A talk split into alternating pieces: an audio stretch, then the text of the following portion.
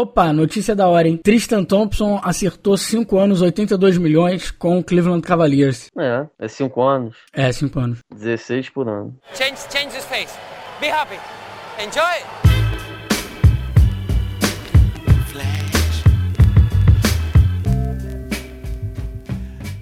Está começando mais um episódio do podcast Dentro do Garrafão, podcast no qual a gente fala sobre tudo que está rolando no universo da NBA nessa pré-temporada que não acaba nunca. Meu nome é Matheus Manes e junto comigo está Lucas Patti. E aí, Matheus, tranquilo? O negócio tá, tá tendo bastante jogo aí. Paty, eu já estou de saco cheio da pré-temporada. Enquanto a gente está gravando, nós estamos gravando na quarta-feira, dia 21 de outubro. Eu tô vendo um jogo durante essa gravação, tô vendo aqui New Orleans Pelicans controlando o Magic. Mário Rezonia acabou de entrar em quadra pela primeira vez na partida. E é um saco, porque, tipo, o único tempo que dá para assistir, Paty, e dá para ter um joguinho legal, é o primeiro quarto. Acabou. Depois é um uhum. saco. É. Não aguento mais. Eu quero temporada regular. Tá quase, quase, quase, quase lá. Antes da é. gente começar a continuar a nossa pré-temporada, né? Antes da gente gente passar por mais quatro times aí da Conferência Oeste, vamos rapidinho falar de algumas notícias dessa semana. A primeira delas sendo do brasileiro Marcelo Huertas, finalmente estreou pelo Lakers depois de ficar um tempo aí de fora machucado durante a pré-temporada e estreou muito bem, né, Paty? É, estreou, ele tá, fez dois jogos, né? É, ele tá com média de 6.7 assistências, que é uma média muito boa aí, pra ele que perdeu um monte de jogo aí no começo, a gente achou até que ele não ia jogar mesmo, mas tá, tá bem, tá, tá sendo melhor que os outros armadores, né? DeAngelo Russell o Clarkson. Em 15 minutos por jogo só, né? É, 15 tá cavando a vaga dele aí bem. É, pra você ter uma ideia, ele, eu, tô, eu achei o pé aqui, o pé dele é de 25. a gente vai falar do pé ao longo desse episódio, mas para quem é novo aqui, não conhece, a gente fala bastante do pé, que é o número de eficiência do jogador. Tenta juntar várias estatísticas numa só e dizer da eficiência do jogador. Fala um pouco mais da eficiência ofensiva do que defensiva. Não é uma boa estatística para um bom defensor, mas é uma forma da gente entender a contribuição ofensiva do jogador jogador e a média da NBA é um pair de 15. Então, Paty, quanto que ele ficou aí? 25.15. Realmente foram dois jogos muito eficientes do Marcelinho. Só em comparação aqui rapidinho, o outro armador nosso, o Raulzinho, né? Tem um pair de 11, 3,6 pontos, 2,8 assistências, um rebote. Só que o negócio é que ele arremessa 29%, né? Ele só jogou bem, de fato, aquele primeiro jogo. Exatamente. Westbrook racing. Westbrook elevating the two-handed sledgehammer. O primeiro time de hoje é o Oklahoma City Thunder, né? Que ficou em nono na conferência, quase conseguindo entrar no, no, nos playoffs. A gente viu na temporada passada que o Westbrook tentou fazer de tudo, mas não conseguiu. Ficou em segundo na divisão. Foi nosso monstro do ano. Foi. Prêmio Oscar Robertson também, né? É. Eles tiveram aí 45 vitórias, 37 derrotas. É, mas no Oeste a gente sabe que isso, só isso não é o suficiente. Né? Bem, o Oklahoma veio de uma temporada muito forte aí, quando eles foram eliminados na final de conferência pelo San Antonio que acabou sendo campeão em 2014, né, em seis jogos. Lembrando que o Serge Ibaka não jogou os dois primeiros jogos, né, e quando ele voltou, ele voltou muito bem e jogou os outros jogos meio capenga, né, não estava 100%. Então, a temporada seguinte, né, tinha tudo para ser tão forte quanto a anterior, mas antes ainda da pré-temporada, o Kevin Durant sofreu uma fratura no pé e logo depois também o Russell Westbrook ficou de fora. Então, sem as duas principais estrelas, o Oklahoma teve dificuldades, né, Paty? É, sem, sem eles dois, né, eles tiveram problema aí na conferência e teve um início bem fraco, no, óbvio, né? Sem um já é difícil, sem os dois, então. É, isso fez com que a diretoria se apressasse no retorno de ambos, né? O Westbrook voltou a jogar muito antes do que esperado, poderia ter até agravado a lesão. E o mesmo aconteceu com o Duran, que após um forte até retorno, logo se machucou, né? Como eu falei, pode agravar a situação. Num jogo contra o Gold State, né? Futuro campeão, no, no qual ele tinha 30 pontos antes do fim do primeiro tempo tempo, né? Bizarro, cara. Mas ele novamente se machucou, perdendo aí mais duas semaninhas. Esse foi o grande problema do Durão, né? O Durão não conseguiu se manter em quadra. Depois disso, ele ainda chegou a ter uma boa sequência de uns 11 joguinhos, mas sua fratura se agravou novamente. Ele foi afastado pro resto da temporada. Só jogou 27 jogos no total, 27 de 82, ou seja, ficou muito tempo de Pô. fora. E aí, depois, do, como você falou antes, né, pai? Russell Westbrook teve uma temporada monstruosa, mas não conseguiu carregar a equipe sozinha. Principalmente porque eles também perderam o Sérgio Baca no, no final da temporada, né? E por uma, uma vitóriazinha, eles não entram nos playoffs. Aí empatou, né, com o Pelicans em 41 45 vitórias, mas no confronto direto, o Pelicans venceu uma bola de três absurda do, do Anthony Davis para vencer a partida. Foi. Não, e só, só lembrando uma coisa que Durant tinha acabado de ser temporada anterior MVP, né? Exatamente. Tomara que não aconteça igual o Rose, né? Que pelo amor de Deus. Também essa marcou então a última temporada do Scott Brooks comandando a equipe, né? Foi mandado embora, entrando aí o Billy Donovan. Mas tirando o técnico, Pat, quais foram as principais movimentações da equipe? Bem, saiu aí o Jamie Lamb, foi pro Hornets e o Perry Jones, né? E só chegou o Cameron Payne, que foi a 14 escolha aí do draft. É, Cameron Payne, que se você quiser ouvir, a gente falou um pouco sobre ele também no nosso episódio do draft, quando a gente falou de cada um dos 14 primeiras escolhas do draft. Então, para essa temporada 2015-16, o que, que a gente pode esperar pro Oklahoma City Thunder, Pat? Bem, uma mudança aí vai ser o retorno do Duran, né? E a entrada do Billy Donovan no lugar do Scott Brooks saiu aí. E as maiores dúvidas em relação a esse elenco é a diretoria de manter o John Reiters, né? E o Ennis Kenter na, na equipe. No ano passado aí o próprio Kenter ajudou até a equipe depois de ter vindo de Utah com quase 19 pontos, 11 rebotes, sendo muito eficiente ofensivamente, né? Ele não é muito bom na defesa, né? Ele acaba atrapalhando muito a equipe, né? Do lado da defesa. A ideia do Thunder é, é de escondê-lo atrás do Ibaka, né? Que é um exímio defensor aí, e tenta auxiliar aí mandando jogadores do perímetro mais frequentemente para ajudar na marcação aí quando o Kenter, né? Tá envolvido na, envolvido, né? Na defesa do pick and roll, né? Mas ainda faltam, né? Bons defensores de perímetro na, no, no Oklahoma. E você falou do, do Canter, você falou que ele não é um bom defensor. Eu acho, já falei no outro episódio, continuo reforçando aqui, que para mim ele é o pior pivô defensivo da liga. O ideal aí é, seria, né, a equipe manter o Canter no banco justamente por conta da sua deficiência defensiva e deixar o Steven Adams como titular, né? Ele serviria como um, vamos dizer, um bom sexto homem ajudando a equipe a pontuar quando o Westbrook ou Duran estiveram no banco, né? Só não sei se isso justifica o salário que ele vai passar a receber, porque ele assinou um contrato absurdamente alto com o Oklahoma. Depois, primeiro ele assinou com o Portland, né? O Portland ofereceu, mas como ele era um agente restrito, o Oklahoma foi lá e cobriu a oferta e ele ficou no Oklahoma City Thunder. Eu queria só falar uma coisa, eu não sei se alguns dos nossos ouvintes escutam também o podcast do Zach Lowe, do portal Grantland da, da ESPN. Ele fez uma entrevista durante essa, esse período de ato, né, da pré-temporada que não tem nada rolando. Ele fez uma entrevista com o Stan Van Gundy, técnico IGM do Detroit Pistons, e ele fala uma coisa muito interessante que nós, né, nós que estamos de fora, ele falou muito da mídia, mas vamos dizer nós também aqui que só acompanhamos por hobby a NBA, né? A gente olha para um contrato como o do Canter, como o, no caso ele estava falando do Aaron Baines e tal, e a gente fala, cara, esse cara não merece 16 milhões por ano. Pelo amor de Deus. O cara não produz isso e eu não pagaria isso para manter ele no meu time. Só que o cara como GM, ele tem que montar uma equipe, né? Ele realmente tem que fazer um time para entrar na liga e disputar. Se não tem ninguém para ele contratar e o cara tá pedindo 16 milhões, você vai ficar sem jogador, você vai falar, não, não vou te pagar isso, vai para outro, vai pro Portland mesmo, e eu fico aqui sem um pivô reserva no minha equipe, na minha equipe. Vendo que o salário, uh, o teto salarial vai aumentar tanto nos próximos anos, a diretoria, obviamente, aceitou aí falar, pô, vamos realmente apostar nesse cara. Talvez ele seja um problema defensivo, mas se a gente conseguir trazer ele do banco quando ou o Westbrook ou o Duran não tiverem em quadra, sabe? Para ele poder receber a bola na mão, ele é um ótimo cara de, ofensivo, né? Eficiente, talvez ele consiga pontuar em cima aí de dos elencos reserva de outras equipes, né? Então é uma aposta, é uma aposta que pelo menos faz algum sentido. Já o John Waiters, né, Paty? Aí eu já não sei se funciona tanto. Não faz o menor sentido para a equipe, né? Ele é um jogador que gosta de manter a bola na mão. Em a gente já viu isso. E passa muitas oportunidades de arremesso do perímetro para tentar infiltrar, né? Fazer ele a jogada, onde não, não é o ponto-chave dele. Ele acertou menos de 40% de seus arremessos no ano passado e foi pouquíssimo eficiente, né? E então não faz o menor sentido o Oklahoma City Thunder estar conversando com o Dion para tentar fazer uma extensão no contrato dele agora. Ele até tem jogado bem nessa pré-temporada, mas como a gente tinha falado antes aqui, pré-temporada não não quer dizer nada. absolutamente nada. Eu não gostei do que o John fez ano passado, seja com Cleveland, seja com Oklahoma City Thunder, e não sei se eu daria uma extensão para ele. Mas aí é de novo, né? Essa, eles querendo, a diretoria do Oklahoma City Thunder querendo apostar em jovens talentos. Ah, é? Só não sei se é o talento certo para essa equipe.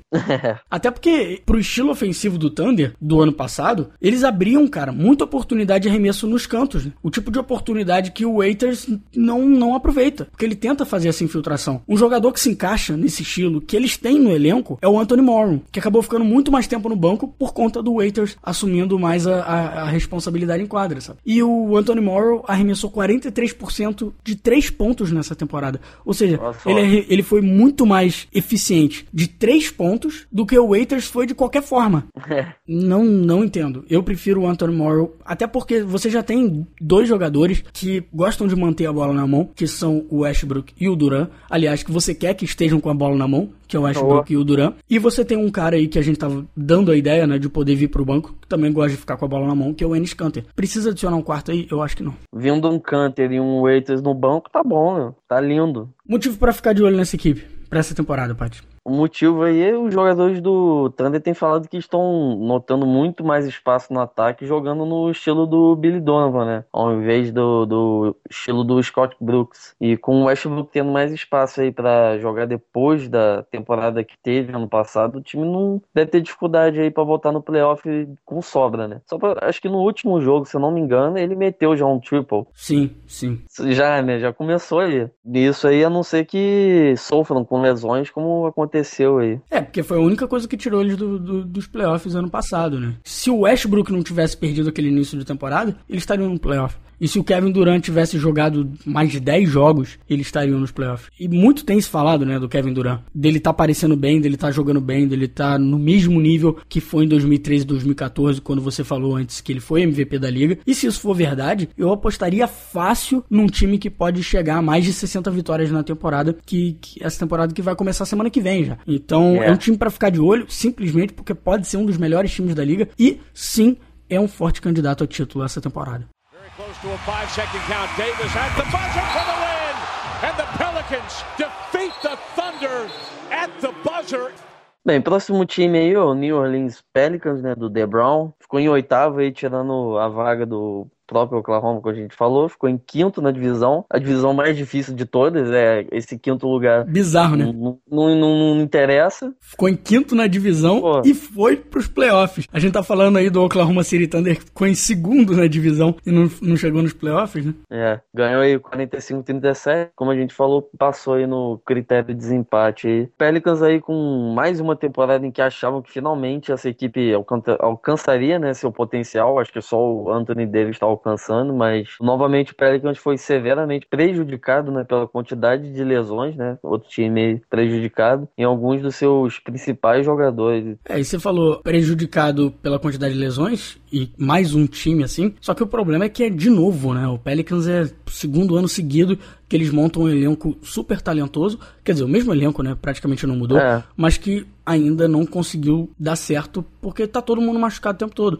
O Drew Holiday é o maior exemplo disso, um ótimo armador, melhor defensor de perímetro dessa equipe, de longe, e mais uma vez perdeu mais da metade da temporada. Né? O Eric Gordon perdeu mais de 20 jogos, assim como o Ryan Anderson, e até o Anthony Davis, depois dele se machucar no jogo contra o Chicago, né, o ombro, ficou quase um mês de fora. Então, é um time que sofre muito por isso. Bem, o Pelicans aí foi obrigado, né, a dar minutos consideráveis aos jogadores aí que eram sétima, oitava, décima opção, porque precisa uhum. jogar, né? Acaba sendo um time muito fraco, porque se você tá tendo que colocar um jogador que seria seu terceiro armador em quadra toda noite para jogar contra o Westbrook, para jogar contra o Chris Paul, para jogar, sabe? É complicado. Bem, na segunda metade aí da temporada entrou o Norris Cole, né, que veio aí do Miami, o Quincy Pondexter, que veio de Memphis, salvaram a rotação da equipe que teve uma boa sequência de 18 vitórias, 11 derrotas, para fechar a temporada e garantir o seu lugarzinho lá no playoff, lá no, em oitavo, mas que classificou. É, e uma coisa importante apontar aí é o quão ruim esse time foi defensivamente. Apesar deles terem o nono melhor ataque, tiveram a nona pior defesa. Numa equipe que tem Anthony Davis e Omera Chic, é meio inaceitável, né? São pelo menos dois ótimos defensores e não é para ficar tão ruim assim. E obviamente eles sentiram falta do Holiday, né? Que, como eu falei antes, é um dos melhores defensores, quer dizer, é o melhor defensor de perímetro da equipe, mas ainda assim mostra certo despreparo da equipe desse lado da quadra, né? E claro, né, nos playoffs perderam pro Gold State, que logo na primeira rodada não deu nem chance. Nesse time aí saiu Jimmy Fredette, Tony Douglas, Jeff Whitney e Nate Wolters. Entrou o Alonso Gui, Kendrick Perkins, aí que jogou no Cleveland, Chris Douglas Robert, Jeff Adrian e Nate Robinson. Nate Robinson aí eu acho que é o principal, né? É, não, mais ou menos, né? Porque o Jeff Adrian e o Nate Robinson, esses dois últimos, ainda estão brigando por vaga nesse time, ainda não estão garantidos na, na equipe. Ah, sim. Bem, acho que a principal mudança aí é o técnico, né? Que vem aí o, o Alvin Gentry, deixando aí de ser assistente do Gold State, né? Do campeão, vem um cara campeão, ocupar, né? A vaga deixada aí pelo Monte Williams. Gentry é um ótimo técnico ofensivo que ajuda muito a abrir os espaços aí pro Anthony Davis no jogo do Pelicans. Tudo indica aí que um ano mais monstruoso ainda do AD, né? Que já foi fenomenal ano passado, né?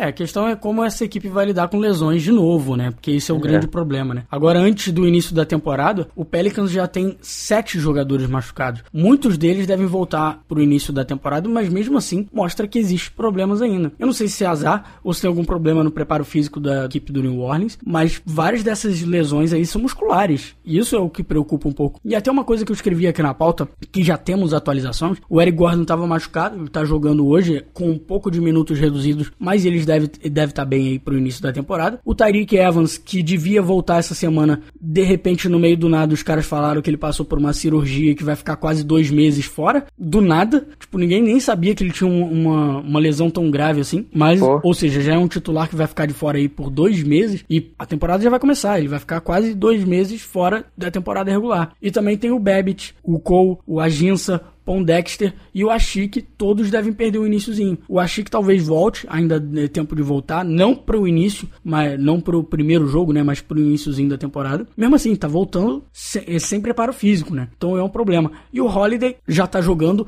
mas ele vai jogar o início da temporada regular inteira com minutos reduzidos. Cara, vai ser um início dificílimo para essa Vai. equipe do Pelicans no, na temporada regular, né? Pondexter, aliás, jogou os últimos dois meses, vão botar da temporada passada com o joelho já bichado. E deve ter agravado, né? Porque jogar assim não, não pode. E só deve voltar em novembro aí. Sem ele o Holiday não jogando muito, o time volta para essa temporada com a maior fraqueza do, do ano passado, ainda assim tá resolvido, né?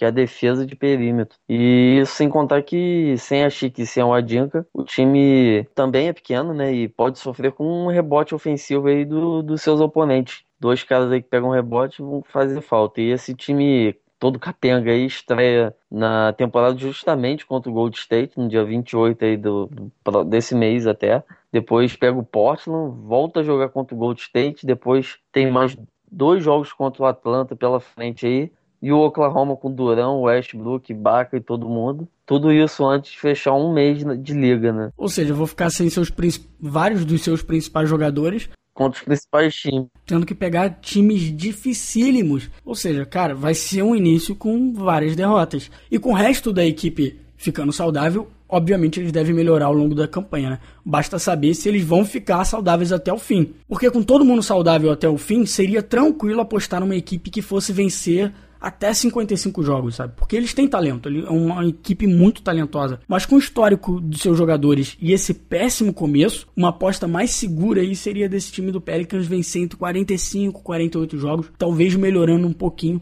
o que foi ano passado. E aí, com certeza voltando aos playoffs, né? Até porque o, o Oeste eu acho que tá um pouco mais fraco nessa última posição da, dos playoffs esse ano. Mas, Pat, se essas lesões continuarem ao longo da, da temporada inteira, esse time vai ficar fora. E, não, vai, e se bobear, não chega nem a 40 vitórias, cara. Aí complica a vida, né? Bem, vamos aí pontuar os motivos para a gente ficar de olho aí nesse time, né? Que na última temporada o Anthony Davis teve uma eficiência marcado pelo pé, né, de 30,8, bizarro. É, como a gente falou antes no início do episódio, é o número de eficiência de um, de um jogador em quadra. E só para lembrar, a média é 15. Ele está com quanto, Pat?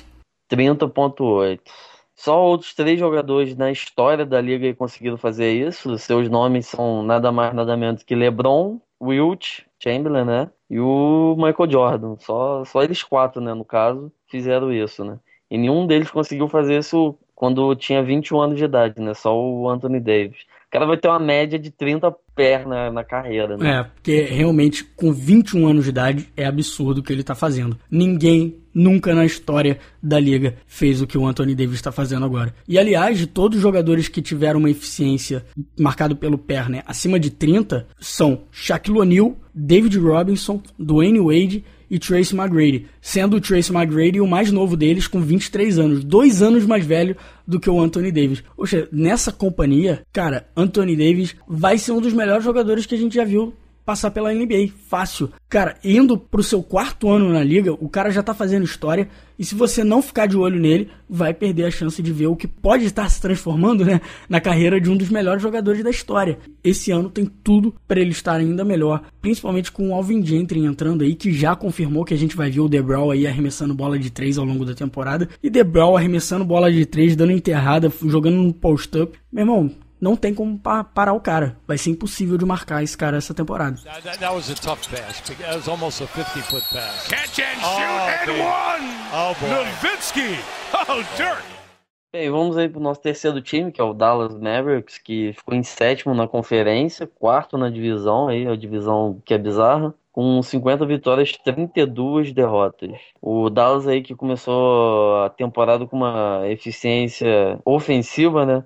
Absurda, né? Chegou a marcar 117 pontos a cada aí 100 posses de bola, a melhor eficiência da história da liga desde 73, 74. Durante o final do mês de novembro e dezembro caíram para 113, mas continuando liderando a liga aí com bem, bastante folga. É, no entanto, o time tinha sérios problemas na defesa de perímetro, principalmente com os dois armadores titulares, que eram o Monta Ellis e o Jarmir Nelson, e o melhor ataque era acompanhado da décima pior defesa, cedendo aí 105 pontos a cada 100 posses de bola o que teria terminado a temporada aí como a sétima pior. E com isso, obviamente, o Mark Cuban e o Don Nelson, que é o GM da equipe, apostaram em uma troca com o Boston Celtics para trazer Rajon Rondo para a equipe com a esperança aí de aumentar a distribuição de bola, né? Tentando manter aí essa eficiência ofensiva altíssima que o Pat citou e melhorando a defesa para montar um time que realmente pudesse competir por título. Só que não foi assim, né? Como a gente falou da, num outro episódio aí, o, o Dallas era o melhor quando o Rondo não estava jogando, né? Do que quando ele estava em quadra, que é bizarro, né? Sem o Jamie Nelson, né, que antes era o armador, né, titular, e sem o Brandon White, o time passou então a, a ter um ataque mediano com uma eficiência de 104 a cada 100 posses, é uma piora de 9 pontos, é bastante, e defensivamente não, o time não melhorou tanto, né? Cedeu 103 pontos a cada 100 posses, de uma melhoria de 2, né? 2 pontos.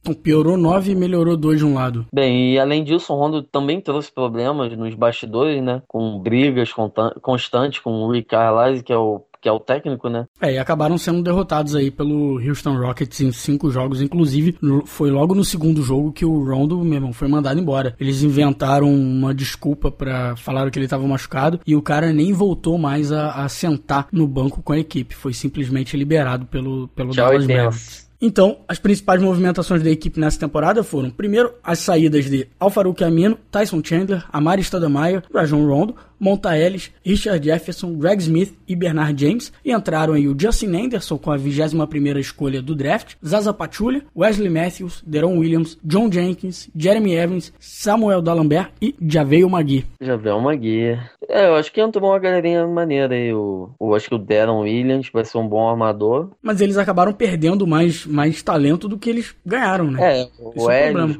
teoricamente o Rondo, o é, perdeu bastante. É. Primeiro que o Dallas deixou o Tyson Chandler ir embora para tentar ir atrás de Andrew Jordan, mas como a gente já falou aqui, eles conseguiram um acordo verbal com o Jordan, mas ele voltou atrás e assinou com o Clippers, estragando todos os planos do Dallas, que ficou sem um bom pivô, né? É, nesse meio caminho o Tyson vazou, foi para Phoenix. É, inclusive o Tyson tem falado muito mal ao longo dessa temporada do Dallas, falando que o Dallas meio que traiu ele várias vezes, é a segunda vez, né, que o Dallas fala que vai se comprometer com o Tyson Chandler por muitos anos, e aí na primeira oportunidade que tiveram, deixaram o Tyson ir embora de novo, né? Eles fizeram a mesma coisa em 2011. Bem, a contratação aí do Matthew, teoricamente, né, pode ajudar na defesa de perímetro ainda, mais com a saída do Amino, né? O, o Matthews é, é um ótimo arremessador de três, coisa que o Amino não era. No entanto, pouquíssimos jogadores que sofreram lesão no tendão de Aquiles como ele conseguiram voltar no mesmo nível, né? Jogam no mesmo nível. Então é possível que esse novo Wesley seja pior do que né, estão acostumados a ver lá no, ele no Blazers. Defensivamente, o Dallas deve ser ainda pior do que foi na temporada passada, que a gente falou que não foi bem. E o Matthews e o Williams podem ajudar a melhorar o jogo ofensivo, né? Até porque o Matthews, mesmo que ele piore defensivamente, ele ainda vai ter a bola de três letal que ele teve ao longo da temporada passada passada. Inclusive, antes dele se machucar, ele era o cara que mais tinha feito bola de três, até na frente do Stephen Curry, que depois bateu o recorde, né, de bola de três numa temporada. Isso. E ao lado aí do Dirk e do Parsons, vão ficar com um jogo ofensivo muito bom, mas vão prejudicar o time do outro lado da quadra, né? A gente já sabe das dificuldades defensivas do, do Dirk nos últimos anos, mas o Parsons não é lá grandes coisas e a gente não sabe nem se ele vai voltar a jogar no início da temporada. É, no final da temporada passada aí, o Parsons sofreu uma lesão aí na cartilagem do joelho e perdeu a final do, dos playoffs após passar por uma cirurgia. Até agora nem Parsons nem ninguém do Dallas deixou claro qual foi a cirurgia e qual séria era essa lesão aí, né? A única coisa que eles falaram sobre essa cirurgia é que ela foi feita por artroscopia. Imagina-se que o procedimento tenha sido de microfratura no joelho para reparar a cartilagem. Isso significa que eles fazem realmente microfraturinhas no, no, no osso para tentar irrigar aquela parte do, da, da, cartilagem e tentar fazer uma reparação, né? Que não é excelente, não fica perfeito, mas que deveria recuperar, só que com uma recuperação aí de 6 ou até 12 meses, dependendo da situação. Gilbert Arinas acabou perdendo a carreira dele, a carreira dele acabou depois de uma cirurgia dessa, e o Amari Stoudemire é outro jogador que passou por uma situação parecida na carreira. Né? É, ele pelo menos conseguiu manter, né? Deu uma piorada, mas... Não, é, o Amari ele fez essa cirurgia, cara, se eu não me engano, eu vou chutar que deve ter sido no final de 2005 ou início de 2006. E, pô, uhum. depois disso, ele ainda foi ao Star vários anos, ele teve uma carreira forte ainda, né? Ele só realmente caiu de produção foi no segundo ano dele com o Knicks. Isso ainda, ele ainda tava no, no Suns, né? Então, não dá para garantir que o Parsons vai voltar 100% essa temporada, não. Complicado, né, situação. Vai lembrar que no final que o Williams também tem um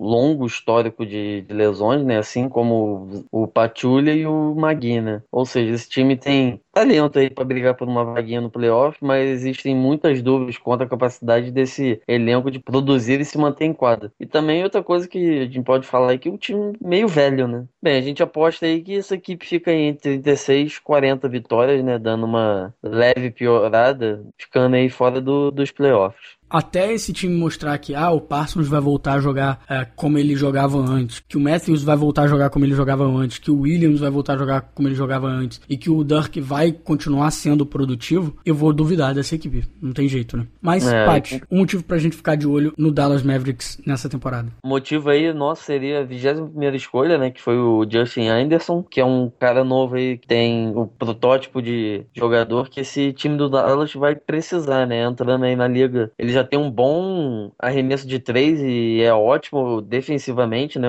Todo calor precisa de tempo aí para melhorar, claro. Pode ser defensivamente bem na, na, faculdade, mas na NBA é outra história, né? É, esse rapaz aí tem tudo para ter uma ótima temporada de estreia na liga, né? E se esse time realmente tiver dificuldade para manter algum de seus titulares em quadro, podemos ver ele até de mais jogando tempo, bastante, né? né? Jogando mais do que se previa. Curry the other way, who's got as good a handles as anybody, and Kawhi takes it away from him. Leonard,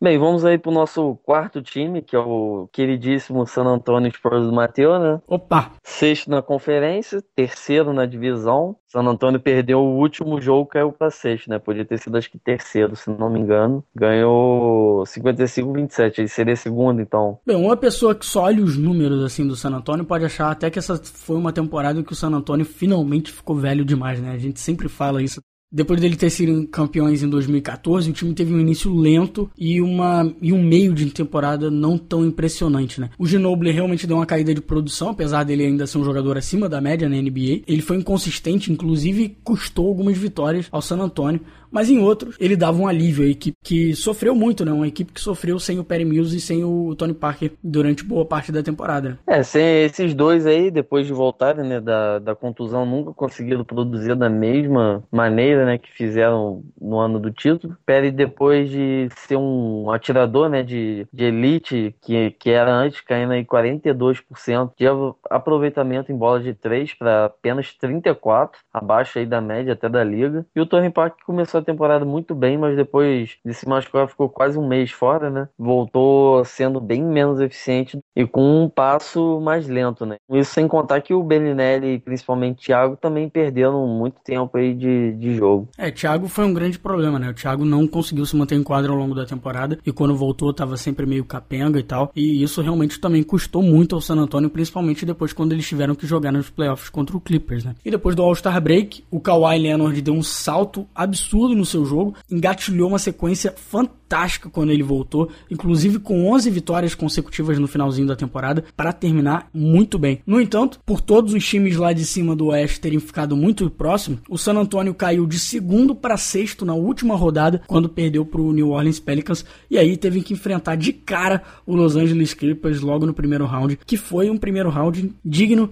de uma final de conferência, né? Foram eliminados em sete jogos, mas eu acho que foi a melhor, o melhor duelo dos playoffs inteiro foi esses sete jogos. É, ao longo da, de toda a temporada, inclusive nos playoffs, né? Tim Duncan, o, melhor e o mais consistente jogador da equipe com 39 anos, continuou sendo um dos melhores defensores aí da liga, né? Mesmo velhão experiente, né? O negócio é experiência. O, o San Antonio foi a terceira melhor defesa, atrás somente aí do Gold State Warriors e do Milwaukee Bucks, e foi o sexto melhor ataque da liga. As principais movimentações da equipe aí foram a saída do Thiago Splitter, Marco Bellinelli, Corey Joseph, Aaron Baines e Jeff Harris, e entraram aí o Lamarcus Aldridge, David West, Ray McCollum, Boban Marjanovic, Jonathan Simmons e Razul Butler. É, o time aí deu uma reforçada legal, né? Que no caso foi, sem dúvida, foi o Lamarcus Aldridge, né? Que veio aí pro San Antonio. O Lamarcus é um dos melhores ala pivôs aí da liga dos últimos anos e o melhor jogador do Portland Trail Blazers. Sua contratação já era um sonho, né? Do San Antonio, mas que não parecia muito real, né? Primeiro porque os Spurs nunca conseguiram uma contratação de peso, né?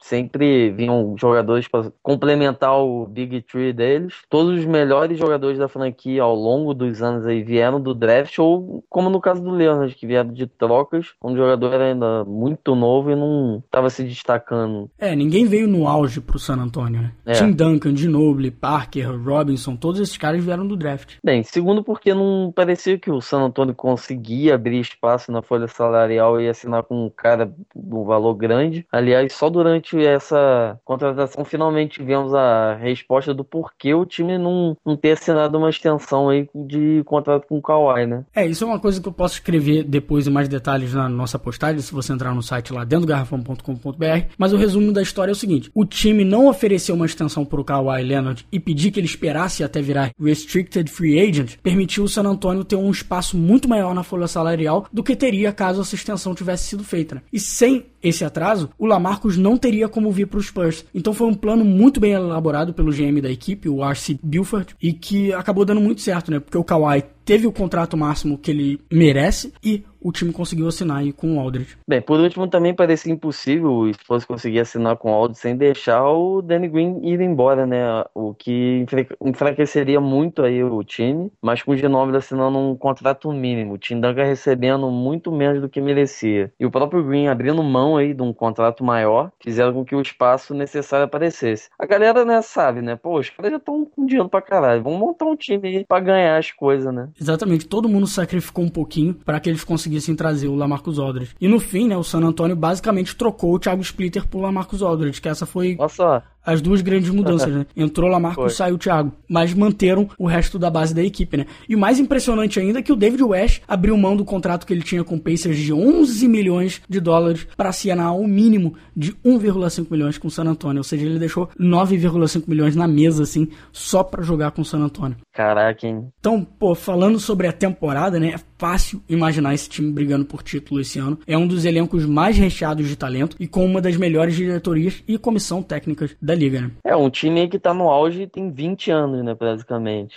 É. Que todo mundo acha, porque todo time tem aquela, dá aquela explosão, cai. E o San Antonio nunca cai. Nunca, é infinito o negócio dos caras. Ainda tem o Kawhi aí que é novo. segredo é Tim Duncan. É, esse é o cara. Aí vai sair ele e vai ficar o Lamarcos.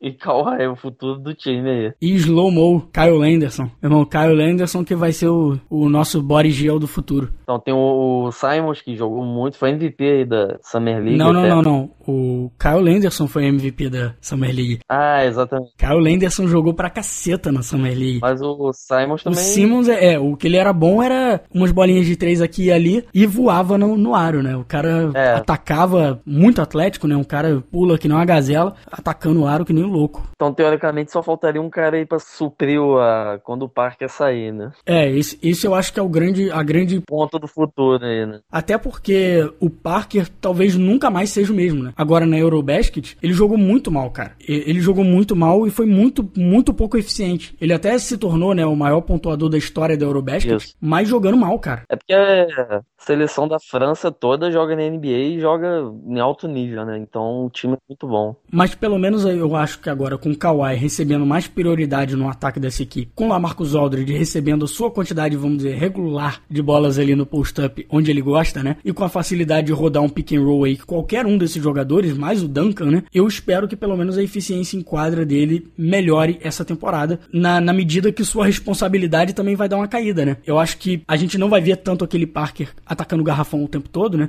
Eu acho É. que ele não vai ser tão eficaz dessa forma, mas ainda tem espaço para ele funcionar nessa equipe, né? Mesmo que não seja mais uma estrela, né? Ele ainda é um jogador muito acima da média na liga. Ah, com certeza.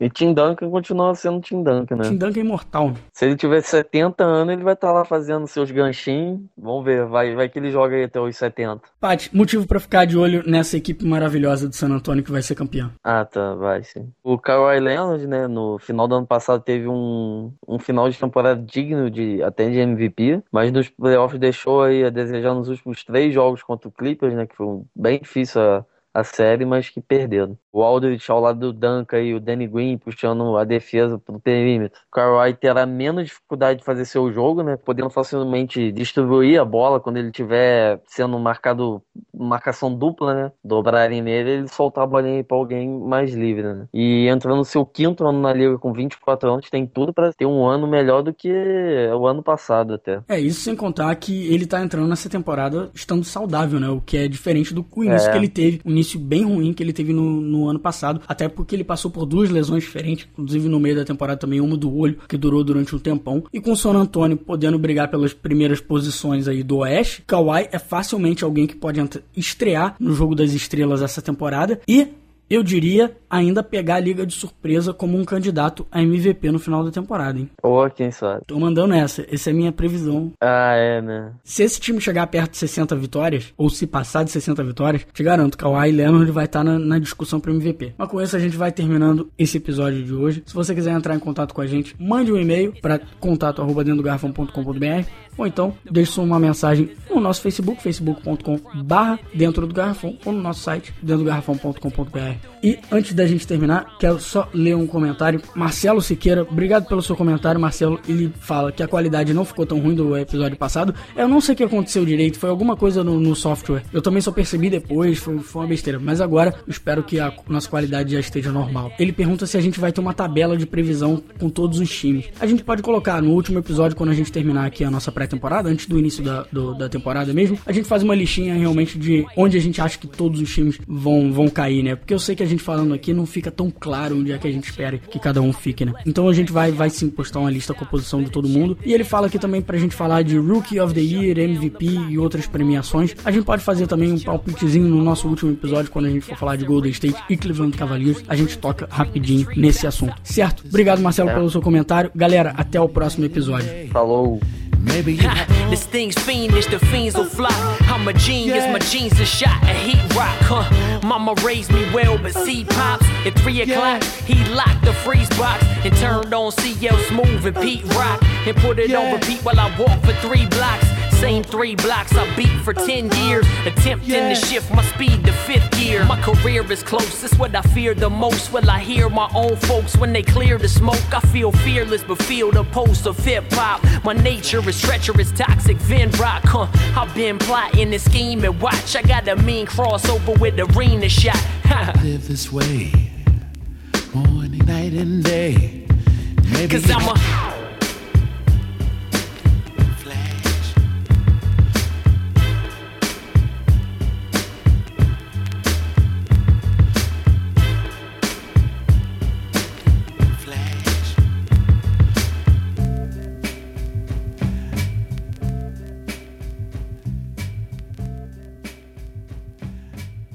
Aqui, faltando 3 e 37, Washington 21, Miami 8. Ih, peraí, eu não tô vendo isso não. É, 3 abriu e agora. 37. 3,5 agora 21, 8. Que tá Ah, tá. Washington e Miami. 20, Aham. 24, 23, 8. Mas quem tá agora. jogando pelo Miami? Vamos ver. Uh, Deng, Bosch, Whiteside, Wade e Dragic. É, tá o time inteiro titular. Putz, o time inteiro titular tá jogando mal pra caralho, hein? E o Wall? O Wall, 4 assistências já em 7 minutos. É, você viu que agora ele vai. Ele fez um negócio lá que ele vai pagar um, um dos assistentes lá do time 100 dólares a cada Turnover. passe errado que ele dá. É, tô ligado, eu vi isso. Pô, isso é maneiro, é um bom estímulo pra, pro cara parar. O, o cara Coisa fez uma. que- é. Ah. O Stephen Curry na temporada passada fez um, um esquema parecido com a mãe dele. Ah, é. Era um negócio, tipo, que. Eu, eu não lembro o que, que eles apostaram, mas era um negócio que ele ia ter que fazer alguma coisa se ele passasse de três turnovers por jogo, entendeu? Eu- Ah, mas eu não lembro o que, que era. Mas era também alguma coisa pra estimular ele a, a perder menos bola, média, fazer, né? cometer menos erro. Não, era Acho por jogo, era por jogo, tipo. Jogo.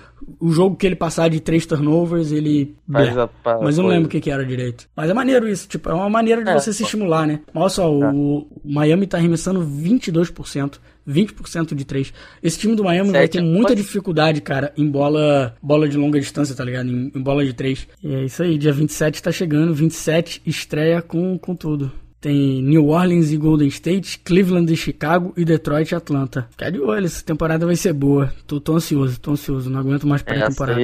promete.